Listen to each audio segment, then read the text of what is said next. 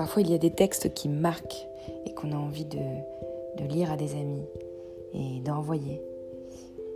C'est ce que j'ai choisi de faire aujourd'hui. Cette voix vous lira des textes glanés au hasard de mes lectures. J'espère que cela vous plaira. Bonne écoute.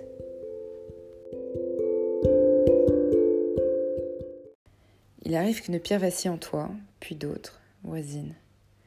Un pont de mur devant lequel tu ne passais plus guère cède bientôt sous la poussée lointaine du vent. Tu regardes les pierres dispersées, disjointes, avec une lenteur passionnée, par les herbes sèches de l'oubli, creusées par les eaux grises des fatigues, elles ne pouvaient plus très longtemps tenir. Il a suffi d'un souffle pour les renvoyer à leur diversité première. Tu écoutes les ultimes échos de l'éboulement. Tu entends ce qu'ils disent. Quelqu'un est parti de toi qui n'y était jamais rentré. Peu à peu s'évanouit la fascination de ces ruines, s'annule leur dernier pouvoir de convoquer les regrets.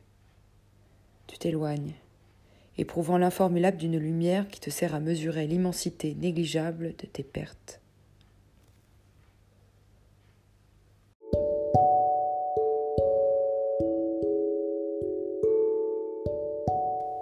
C'était Christian Vaubin dans La souveraineté du vide.